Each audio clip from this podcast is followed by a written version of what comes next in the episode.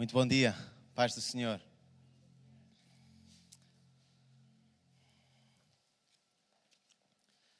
Deus é bom.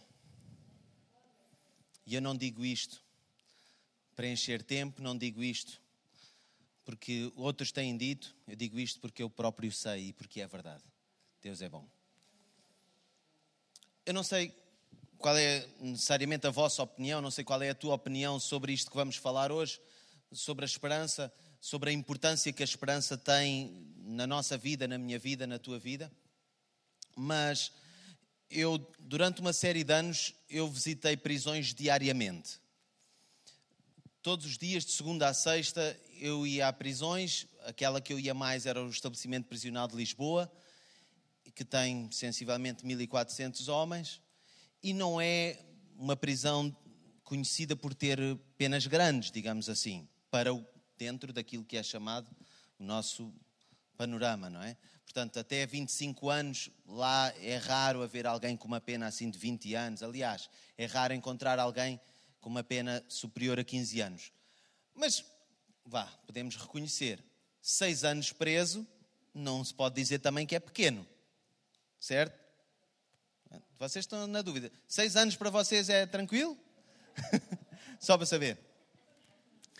Uh, uma coisa muito comum na prisão não no, nos primeiros tempos de reclusão, mas quando começa a chegar perto daquelas alturas em que vai ser reavaliada a medida de prisão efetiva e há a possibilidade daquilo que se chama o processo gracioso de liberdade condicional, e é assim que se chama, é um processo gracioso, é por graça, porque o que tinha sido previsto era, por exemplo, vamos imaginar, seis anos, então, processo gracioso, porque há a possibilidade de que a pessoa saiba mais cedo em liberdade condicional. É, é uma graça que é concedida. Estão a entender o que eu quero dizer? Alguns de vocês já souberam na pele, se calhar. A verdade é que quando está a chegar essa altura de reavaliação, a malta, os reclusos, ficam com alguma esperança. Aqueles que têm razão para ter esperança, não é? que sabem que têm tido um trajeto mais ou menos que, tanto quanto as autoridades podem saber, não têm tido grandes problemas. Então ficam cheios de esperança, ficam cheios de alegria. E às vezes não se concretiza, não é? Como sabemos, às vezes não se concretiza e às vezes tem, tem toda a lógica que não se concretize. Mas isto em relação à prisão, mas e em relação a nós? Como é que é quando, temos, quando estamos na esperança de que aconteça alguma coisa? Isso anima ou não o nosso coração? Por si só, a esperança, à partida, é uma coisa que traz alguma alegria. Por outro lado, diz a Bíblia, e eu gostava que lêssemos juntos, que a esperança que demora a chegar, que demora a concretizar-se, já não é bem assim. Vamos ver o que é que diz em Provérbios 13.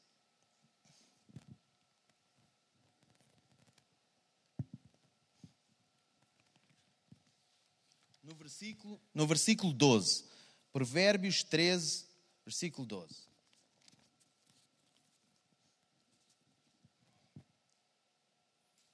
A esperança demorada enfraquece o coração, mas o desejo concretizado é árvore de vida. Então, uma esperança que demora a, concretizar-se, enquanto é só esperança, a princípio pode ser, uau, enche o nosso coração. Vocês são, estão familiarizados seguramente com esta sensação de, de que só pela esperança uma pessoa parece que. Ah, verdade? Mas quando começa a demorar muito tempo, progressivamente é como um balão que vai perdendo o ar, né? Começa. Uh. Por outro lado, diz a palavra de Deus aqui em Provérbios que um, um desejo concretizado é como uma árvore de vida. E o tema desta, desta série de mensagens é a árvore de vida.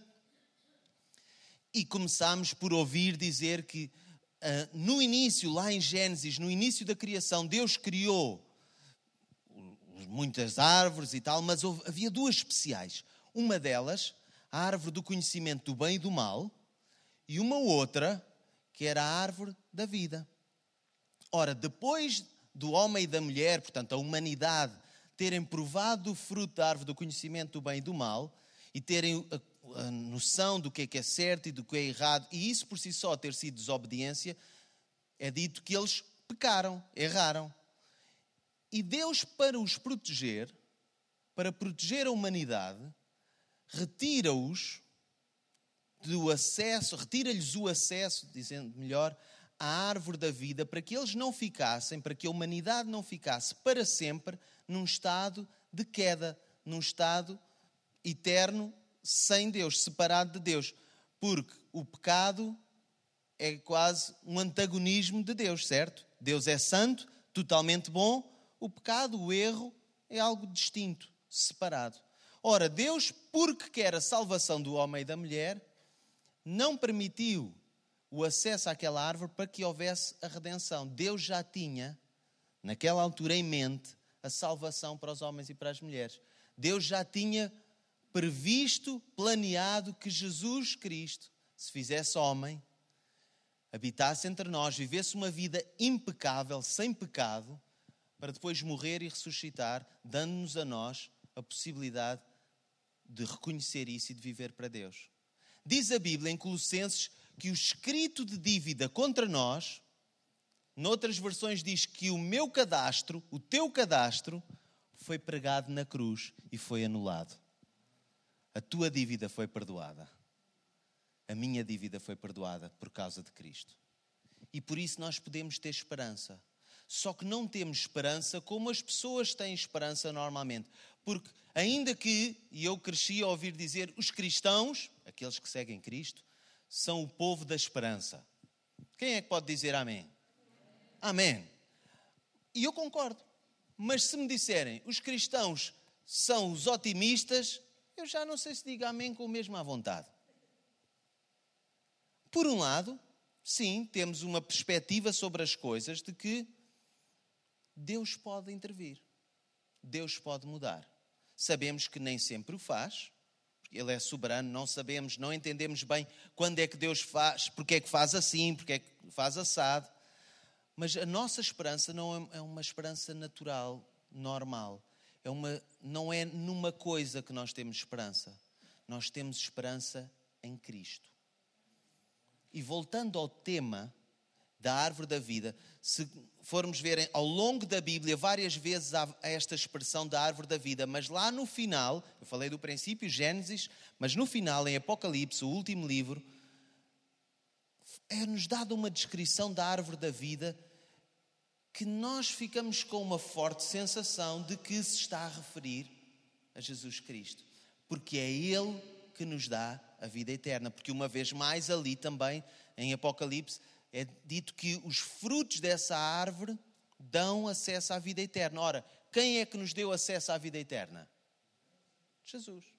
Então podemos dizer que é uma simbologia para Jesus Cristo, verdade?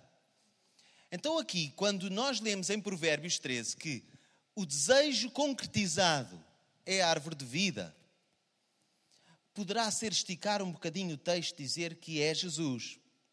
Por outro lado, não é esticar o texto dizer que Jesus, os seus sonhos e os seus planos vão se concretizar para nós e por isso nós podemos viver uma vida eterna.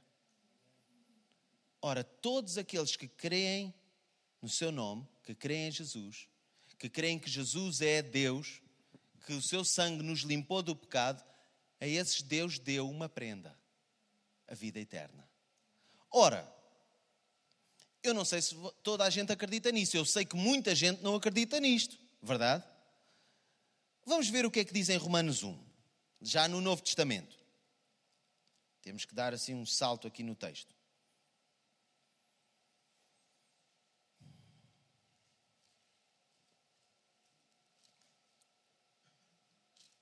Romanos 8, desculpem, não é 1. Romanos 8, 1.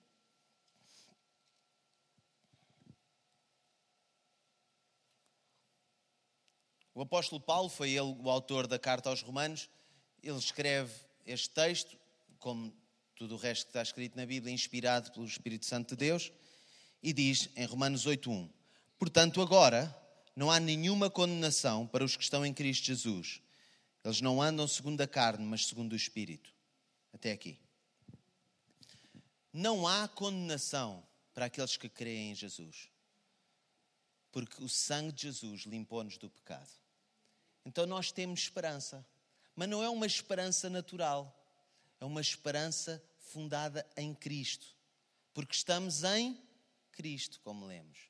Então a nossa esperança não é em coisas, é numa pessoa que não muda, que não mente, que não falha. E Ele é tão melhor do que nós, tão melhor do que tu e eu. Por isso nós podemos confiar. Porque ainda que eu seja cheio de boas intenções algumas vezes, e tu mesmo, a gente falha. Mas Deus não falha, Jesus não falha. O seu amor não falha. E Ele pode fazer as coisas.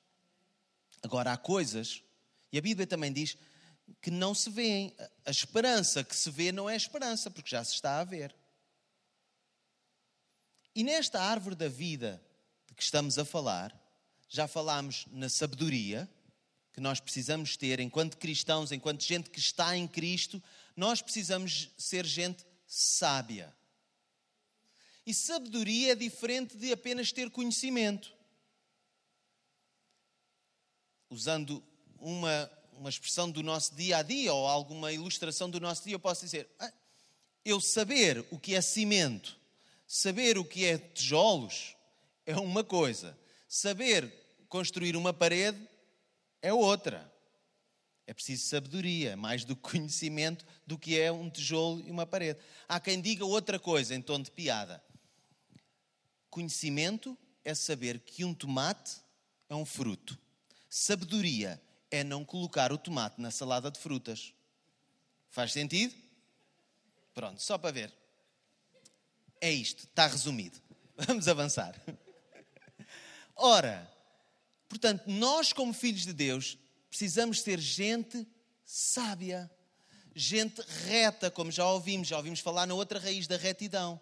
E são coisas que não, não acontecem assim e não crescem assim, tal como as raízes de uma qualquer árvore não cresce assim.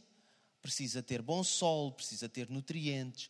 E tu e eu somos também responsáveis, numa, de alguma forma, parceria com o Espírito Santo de Deus, de fazer crescer a nossa sabedoria, a nossa retidão, que é fazer o que está certo. Portanto, agora que eu sei, eu já não vou descascar o tomate e pôr na salada de fruta, que é agir conforme a sabedoria, e eu também tenho que alimentar e fazer crescer a esperança. Ora, Abraão, já ouvimos falar, Abraão, quando eu era miúdo na igreja cantava-se uma música sobre o pai Abraão que teve muitos filhos. Tinha gestos e tudo, vou-vos poupar a esse momento. Ora, mas o pai Abraão, o Abraão da Bíblia, teve muitos filhos. Só que o primeiro que ele teve foi muito tarde na vida e foi depois de uma promessa de Deus. E Deus disse que ele e a sua esposa teriam filhos contrariamente à esperança natural. Por isso eu quero deixar claro que nós, como cristãos, aqueles que confiamos em Deus, que confiamos em Cristo, que a nossa esperança está fundamentada em Cristo, nós podemos ter esperança do ponto de vista natural, mas nós temos uma outra esperança espiritual que é, cresce por intermédio do Espírito Santo de Deus na nossa vida. Faz sentido o que eu quero dizer? Diz a Bíblia em Romanos 4, 18 poderão procurar, poderão ler agora ou mais tarde, mas em Romanos 4,18 diz que Abraão teve esperança contra a esperança. Logo aqui dá-nos a entender que há duas esperanças. Uma esperança natural de toda a gente, de bem, já sou velho, já não dá para, a minha mulher também está velha, não dá para termos filhos. Ele ainda quis dar uma ajuda a Deus e ele ainda não estava assim tão velho quanto isso e fez um filho a uma serva. Pensou, a minha mulher não dá, pronto, eu uso outra. Deus não precisa de ajudas. E aliás, como aconteceu naquele caso, quando a gente quer arranjar atalhos, mete-se em trabalhos. Ora, mas Abraão, depois disso, creu, teve esperança contra a esperança natural e foi pai de muitos filhos. Teve muitos filhos. Filhos naturais, teve alguns? mas espirituais muitos mais. Abraão é conhecido, reconhecido na Bíblia como o pai da fé. Ora, a nossa esperança, como eu estava a dizer, não é uma esperança normal, natural. Diz Gálatas 2:20, também escrito pelo apóstolo Paulo, diz que não vivo mais eu, mas Cristo vive em mim. A vida que agora vivo na carne, vivo na fé no Filho de Deus. Ora, a gente quando olha uns para os outros, vê gente normalíssima. Precisamos dos olhos da fé.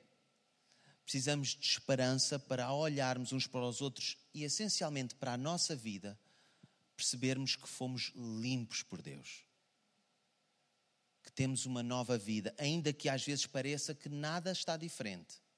Ainda que às vezes pareça que tudo está na mesma e às vezes parece que o drama se adensa. Portanto, às vezes até parece que há uns retrocessos, que as coisas pioram.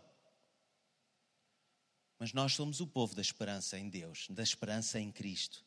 E por isso sabemos que, ainda que a circunstância esteja difícil, nós podemos e devemos crer, nós devemos manter a esperança, alimentar a esperança. Ainda não vimos? Não.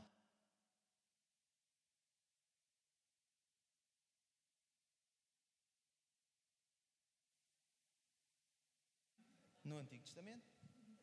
Este? Ok.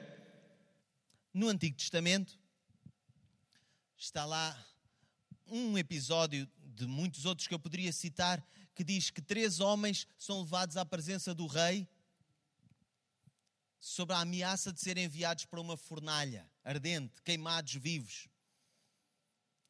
E eles disseram: Fica sabendo ao rei que Deus pode livrar, mas ainda que ele não nos livre, a gente não se vai curvar, não, fazer, não vamos fazer a tua vontade nós podemos ter esperança que Deus nos livre em qualquer circunstância. E Deus pode fazê-lo. Mas mesmo que não faça na nossa circunstância aqui, temporal, do aqui, do agora, do material, do palpável, nós temos a vida eterna em Cristo. Lá no fim, nós vamos ser salvos. Nós vamos ser salvos da destruição eterna. Nós vamos ter uma vida com Deus para todo o sempre porque Jesus limpou-nos do pecado e nós vamos poder habitar com Deus para todo o sempre. E essa é a maravilhosa, viva esperança, como a Bíblia diz. Nós temos uma esperança viva. Porquê? Porque Jesus venceu a morte. Então, ainda que haja circunstâncias difíceis, ainda que parece que o machado foi lançado à raiz, mas ao cheiro das águas, das águas da vida, podemos brotar de novo porque Deus faz o impossível. Deus pode fazer um caminho no meio do deserto. Deus pode fazer brotar uma fonte de água inesgotável onde parecia um terreno árido, desértico. Deus já fez na minha vida, já fez na vida de muitos de nós aqui, e nós precisamos trazer essas coisas à memória. Porque nós somos o povo da esperança. Deus não apenas fez, mas Deus pode voltar a fazer. Deus pode fazer coisas. Algumas são muito visíveis e nós temos um carinho especial por aquelas assim, tcharam, né? A gente gosta particularmente dessas, porque assim não temos que ter tanta fé. Porque, ai, já apareceu, aquilo que a gente vê não precisa de fé para ver, verdade? É como a esperança. A esperança, quando a gente concretiza, já não é esperança. Mas haverá sempre coisas, enquanto estivermos vivas, vivos, que estarão em esperança, porque ainda não a estamos a usufruir. Porque uma boa parte, eu diria, a melhor e maior parte daquilo que Cristo conquistou para nós tem a ver com a vida eterna. Diz também o apóstolo Paulo que se crermos apenas em Cristo para esta vida, somos miseráveis, porque estamos a, a contentar-nos com migalhinhas. Ontem vi numa manifestação na televisão a dizer que migalhas não é pão eu cresci a, a, a, acreditar no contrário, que migalhas também é pão. Mas, este não é o tema da nossa mensagem. a verdade é que nós precisamos e podemos ter esperança. Ora, agora senti-me um bocadinho um cantor popular português. Adiante. Mas eu não tenho dois amores, hein? eu tenho mais. Eu tenho a minha esposa, os meus filhos, vocês. Isto é um, com Deus, nós vamos tendo espaço para muita gente na nossa vida. Verdade? E esse é o cristão, aquele que está em Cristo, ama. Não, porque nós temos esperança de que não nos vai faltar. O amor para dar não nos vai faltar. A atenção que damos aos outros não nos há de faltar. A oferta que damos para os outros não nos vai faltar. Nós esperamos, nós temos esperança em Deus. Ele faz coisas novas em nós. Coisas novas a cada dia. Ele renova coisas em nós a cada manhã. Amém? Deus é muito bom. E eu quero dizer mais algumas coisas. Eu gostava de ler Provérbios 3.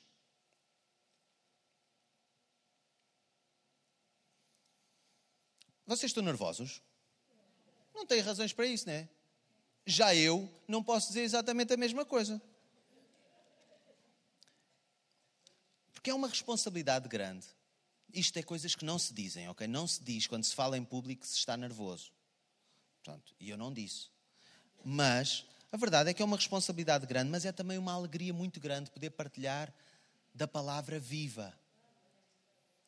É muito mais do que um discurso, é muito mais do que uma aula, é muito mais do que oratória. É vida em nós da mesma forma que a nossa esperança é viva, porque está no Senhor. E Provérbios 3 diz assim, a partir do versículo 21. Filho meu, não se apartem estas coisas dos teus olhos. Guarda a verdadeira sabedoria e o bom siso, porque serão vida para a tua alma e graça para o teu pescoço. Então andarás com confiança no teu caminho e não tropeçará o teu pé. Quando te deitares, não temerás. Sim, tu te deitarás e o teu sono será suave. Não temas o pavor repentino, nem a assolação dos ímpios quando vier, porque o Senhor será a tua esperança e guardará os teus pés de serem presos. Até aqui. Ainda que naturalmente nós possamos estar nervosos, preocupados com as várias circunstâncias da nossa vida, ainda que percamos o sono, nós podemos e devemos confiar naquele que é, como diz aqui, a nossa esperança. Ele pode fazer. Ainda não fez? Ok, mas ainda pode fazer. Verdade? Diz o povo em português que enquanto há vida, há esperança. Ora, Jesus está vivo, não, não, ele não morre nem que o matem, portanto está tudo bem. Nós podemos e devemos ter esperança. Então, ainda que haja circunstâncias que tu ainda não viste, que tu oras e não vês a resolução, Ainda que outras pessoas olhem para a tua vida e também desconfiem quando tu dizes, ah, eu agora sou uma pessoa diferente. E a pessoa está bem ou diferente. Dá tempo, porque se calhar vai-se ver essa diferença. Certo dia, Jesus é abordado, está lá escrito em Mateus 10, ele é abordado por um, um senhor paralítico. E Jesus disse-lhe: Filho, os teus pecados são perdoados. E as pessoas que ouviram essa história, que estavam ali, começaram a desconfiar. Tipo a dizer, pois, é muito fácil armar-te. Não, não disseram isso, armaste aos cucos, eles não disseram isso. É muito fácil fazeres passar uma imagem de que tens muito poder e tratas de um assunto que ninguém aqui pode ver. Certo? Os teus pecados estão perdoados. Quem é que consegue saber se os pecados estão perdoados? Deus. Nenhum homem, nenhuma mulher pode ver. Mas Jesus, sabendo que eles estavam já com, essa, com esse pensamento, Jesus o que é que disse? Olha, então para que saibas, para que vocês saibam que o Filho do Homem tem todo o poder para perdoar pecados, então eu vou dizer: levanta-te e anda. E diante dos seus olhos, aquele homem pôde andar e caminhar como não o faria. Deus pode intervir. Não sabemos quando é que Ele vai fazer, não sabemos quando é que Ele vai mandar um grande milagre na tua direção, daqueles que nós gostamos assim, pá, mas Deus tem todo o poder. Ele, e mais, e Ele ama-te. e Ele ama-nos. Com o nosso mau feitio, com os nossos pecados, com os nossos fracassos e sim também com os nossos acertos. Deus ama-nos profundamente. E Ele a qualquer momento Ele pode fazer. A qualquer momento. Há algum tempo que não estamos a ter aqui testemunho de milagres de Deus. É verdade? Concordam comigo?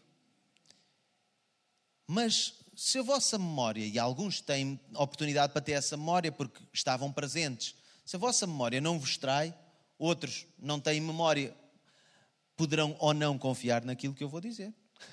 Mas há um tempo atrás, várias vezes estivemos aqui, da frente, testemunho de milagres, de intervenções de Deus, do aqui e do agora, daquelas tcharam. Verdade? Estou-me a recordar de uma que eu gostei particularmente porque ainda por cima estava atestada por um atestado médico ou uma declaração médica. Ainda é melhor assim, que é para não haver dúvidas. Hã? Na nossa incredulidade. E eu gostava de orar, neste momento vou pedir à banda para subir, mas eu gostava de orar para que, que tu também dês espaço para que a raiz da esperança cresça em ti ainda que não estejas a ver o que tu gostavas de ver, ainda que haja circunstâncias muito difíceis e aos nossos olhos impossíveis, que nós possamos dar espaço ao Espírito Santo de Deus para fazer crescer a esperança. Diz Romanos 8, eu gostava de ler este texto que está escrito, gostava que lêssemos juntos. Romanos 8, já lemos um versículo, há pouco a Cristina mencionou um outro, talvez o mais conhecido de Romanos 8, que é aquele que diz que sabemos que todas as coisas trabalham juntamente para o bem daqueles que amam a Deus, mas eu gostava que lêssemos ainda a seguir. Começar no versículo 31. É que Deus não apenas, Jesus não apenas está em nós pelo seu Espírito Santo, mas é por nós, Ele é a nosso favor. E Ele intervém nas nossas vidas. Diz Romanos 8:31: Que diremos pois a estas coisas? Se Deus é por nós, quem será contra nós? Aquele que nem mesmo a seu próprio filho poupou, antes o entregou por todos nós, como é que não nos dará também com ele todas as coisas? Quem intentará acusação contra os escolhidos de Deus? É que é Deus quem os justifica. Quem os condenará? Pois é Cristo quem morreu, ou antes quem ressuscitou dentre os mortos, o qual está à direita de Deus que intercede por nós. Então, quem nos separará do amor de Cristo? Será a tribulação, ou a angústia, ou a perseguição, ou a fome, ou a nudez, ou o perigo, ou a espada? Está escrito: Por amor de ti somos entregues à morte todo o dia. Fomos reputados como ovelhas para o matador. Mas em todas estas coisas, somos mais do que vencedores por aquele que nos amou. Estou certo de que nem a morte, nem a vida, nem os anjos, nem os principados, nem as potestades, nem o presente, nem o porvir, nem a altura, nem a profundidade, nem alguma outra criatura nos poderá separar do amor de Deus que está em Cristo Jesus, nosso Senhor. Tu e eu somos mais do que vencedores. E nós, às vezes, só podemos afirmar isto em esperança porque não nos sentimos nem vencedores, quanto mais, mais do que vencedores. Às vezes sentimos que temos perdido com os golpes da vida.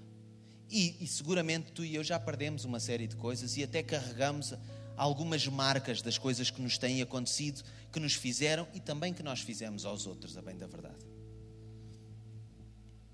Mas nele, nele e por ele somos mais do que vencedores e Ele intervém na nossa vida. Já ouviram falar no, no filme A Árvore da Vida? Eu vi esse filme. E nós somos pessoas diferentes, podemos concordar com isso, certo? Alguns de vocês poderão ter gostado imenso daquele filme. Eu não gostei nada. Às vezes, sobre uma mesma coisa, a gente tem interpretações diferentes. Em relação à Bíblia, vamos procurando conhecer para tentar perceber a melhor interpretação e devemos ser diligentes para entendê-la o melhor possível. Mas em relação a filmes, é natural que é como camisas, né? Há uns que gostam, há uns que não gostam. Mas eu não gostei particularmente daquele filme chamado A Árvore da Vida, apesar de que se chama A Árvore da Vida e se calhar não é sem querer. Porque parece, para mim, eu fiquei com a sensação que eles parecem comunicar que a vida é uma sucessão de inevitabilidades. Portanto, coisas que estão em marcha, processos que estão a decorrer, e pronto, e, e é inevitável certas coisas. Só que nós estamos em Cristo. E Cristo está em nós. E Ele é por nós. Então, ainda que haja coisas que no plano natural são inevitáveis, Deus pode intervir. E Deus pode dizer: basta, era até aqui, mas agora eu mudei a história. Sim, a probabilidade pode ser como num recluso. A probabilidade joga contra um recluso. Porque as estatísticas dizem que há uma grande probabilidade de alguém que vai para a prisão uma vez volte lá mais outra. Pelo menos mais uma. Também há quem diga que quem é filho de alcoólicos tem uma grande probabilidade de ser alcoólico. Alguém que viveu no meio de violência, por, meio, por muito que isto seja estranho, às vezes, também tem uma grande probabilidade de repetir essa violência. Mas Deus pode dizer basta. Alguém que tem cometido más decisões do ponto de vista de gestão da sua vida pessoal ou profissional, não foi para a universidade, isto é uma piada, não fez nada muito diferente, as pessoas podem pensar, ah, pronto, isto é fim, até ao fim da vida. Ah, Deus pode dizer, basta ao fracasso. Em mim és mais do que vencedor. Nele nós somos mais do que vencedores. Deus pode. Vamos ficar de pé? Vamos orar e louvar a Deus. Avivando isto no nosso coração, dando espaço naquilo que nos é possível e confiando em Deus para que faça o resto, para que cresça em nós a esperança de que vamos ver o Senhor, vamos estar com Ele, vamos viver eternamente. E antes disso, Ele ainda pode intervir. Vamos orar? Sim, Senhor, nós somos o Deus, das, nós somos o povo da esperança, porque Tu nos amaste porque tu nos amaste primeiro, enviaste Jesus para viver, morrer, ressuscitar por nós. E assim nem a morte, nem a vida, nem nada nos pode separar do teu amor. Por isso nós temos esperança contra a esperança, como Abraão.